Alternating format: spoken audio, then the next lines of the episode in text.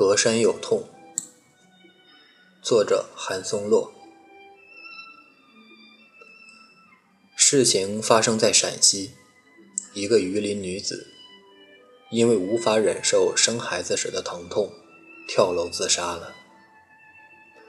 事情刚一发生，医院就发出了声明，亮出了病历和家属签字的意见，说医院建议实施剖宫产，是女子的丈夫和婆婆坚持要顺产，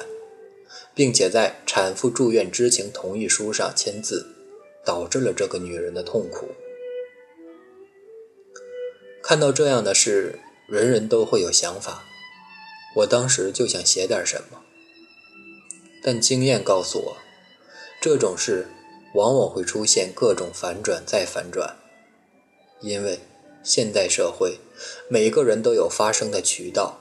每个人都有机会讲出从自己角度观察到的事实。果然，反转出现了。女子的丈夫说，他曾经主动对对医院表示，要求剖宫产，但被医生拒绝了。所谓的产妇两次向婆婆下跪要求剖宫产的视频，其实是因为产妇疼痛难忍而下蹲。也有人挖出，医院是有减少剖宫产的指标的。也许正是因为这样，所以医生也并没有告诉产妇，她有自己决定生产方式的权利，她可以撤销跟医院签下的授权书。不管责任在医院还是家属，或者是两边都有责任，只不过是某一方更多一点。不管事情怎样的罗生门，有件事是可以确定的，那就是医院和家属都根本没有把那个女人的痛苦当回事儿。如果女人的丈夫和婆婆能了解女人的痛苦，能设身处地，而不是心怀各种杂念。如果他们并不觉得生娃就没有不痛的，别人能忍，凭什么你不能忍？那么，即便医院不愿意剖宫产，他们也可以有更积极的表示，可以了解有没有更科学、更少痛苦的分娩方式，可以坚持要剖宫产，可以跟医院闹，可以换更好的医院，但他们没有。我于是专门找了丈夫接受采访的视频来看。视频上的他是一个懦懦的、不敢直视镜头的普通男人，脸上还有那种风吹日晒晒出的红脸蛋儿，说话语气很绵软，并没有什么激烈的情绪。看了这个视频，我觉得事情有这样一个结果，一点不奇怪。如果医院的医生能感知女人的痛苦，而不是无动于衷，那么，即便家属不愿意剖宫产，他们也同样可以有更积极的表示，可以跟女人说明她的权利，可以让她自己发出主张。但他们没有，他们见多了，早钝了，疲倦了，喊去，痛死去，别吓走别的病人就好。他们怕担责任，但也不仅仅是因为怕担责任。我在小地方生活过很多年，对小地方人的性格有深刻的了解。小地方的人，不论是普通老百姓，或者专业人士和公家人，都活得不那么积极，不那么热情，不那么醒觉，不那么主动。他们都像是半睡着。像是缺点啥，从不相信自己竟然可以在某些方面做主，可以过得更好，可以主动干预世界，干预人生。而且，许多半睡着的人聚集在一起，让那些有点醒觉的人也渐渐昏睡过去了。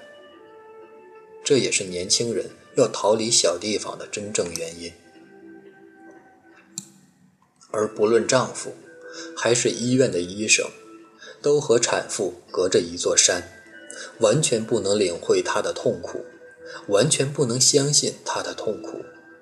就那么傻不愣登、若无其事的该干啥干啥，一小时一小时的虚度着，一天一天的虚度着，反正也不是痛在自己身上，反正接受煎熬的也不是自己，他们就看着别人遭罪，在近在几米的距离，但这种隔山有痛的现象，只发生在小地方吗？只发生在一个懦弱的丈夫和浑浑噩噩的医生身上吗？不，人是不可能感知别人的痛苦的，是不可能完全感知别人的痛苦的，这是普遍规律。不管小地方还是大城市，其实都一样，人们都是各活各的，不能产生真正的连通，真正的共情。只不过，有些人的共情能力尤其欠缺，这种能力的欠缺。一旦因为某些事件暴露出来，格外触目惊心。共情是临床心理学家卡尔·罗杰斯提出的，指的是人能够设身处地体验他人的处境，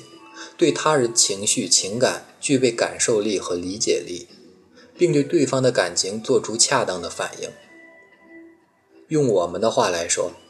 就是能够设身处地的感同身受。将心比心，这个概念起初是卡尔·罗杰斯对临床心理领域的专业人士提出来的。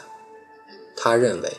共情是心理医生应该具备的最基本能力。现在呢，这个概念已经应用到所有人的生活中了，普通人也应该具有共情能力。心理学家王一蕊认为。共情至少涉及到两个层面：一是分辨他人的情绪的能力，二是感同身受的能力。就是说，具备共情能力的人，首先要能觉察到别人的情绪，对别人的处境有准确的判断；其次，能够理解甚至进入对方的情绪，最终化为同情和怜悯，并且付诸行动。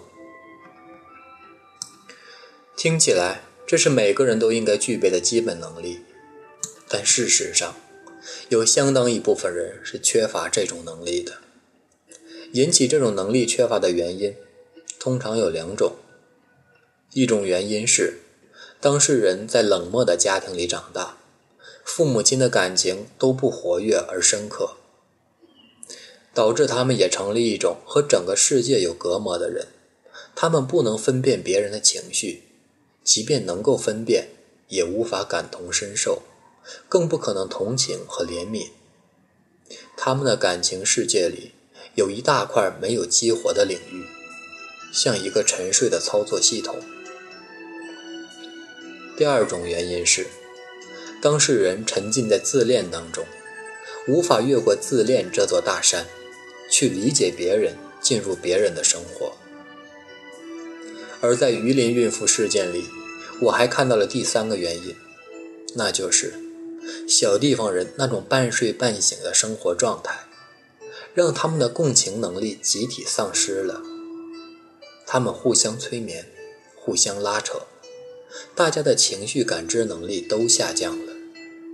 都觉得不管发生什么都很正常，反而是一个大声喊痛的人很奇怪，而他的痛苦。传导到他们那里，也是减轻了力度的，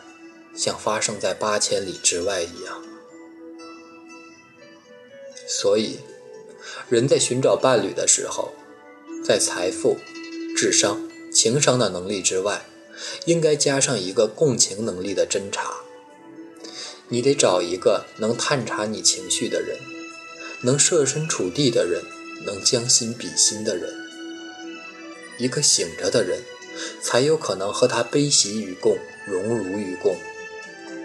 在时时处处和他共鸣共振，触摸到真实的生命。你快要痛死在医院的时候，他才可能积极的回应你的痛苦，积极的做点什么。就像萧军，能用刀子逼着医生给萧红治病，不管他后来有多不堪，这点闪光之处。让人万分珍惜。一个没有共情能力的人，是睡着的人，是陌生人，是冬眠的蛇，是你身边的不解之谜，是蛮荒之地。但很多时候，我们能够找到的，也正是这样的人，以及很多这样的人组成的医院和世界。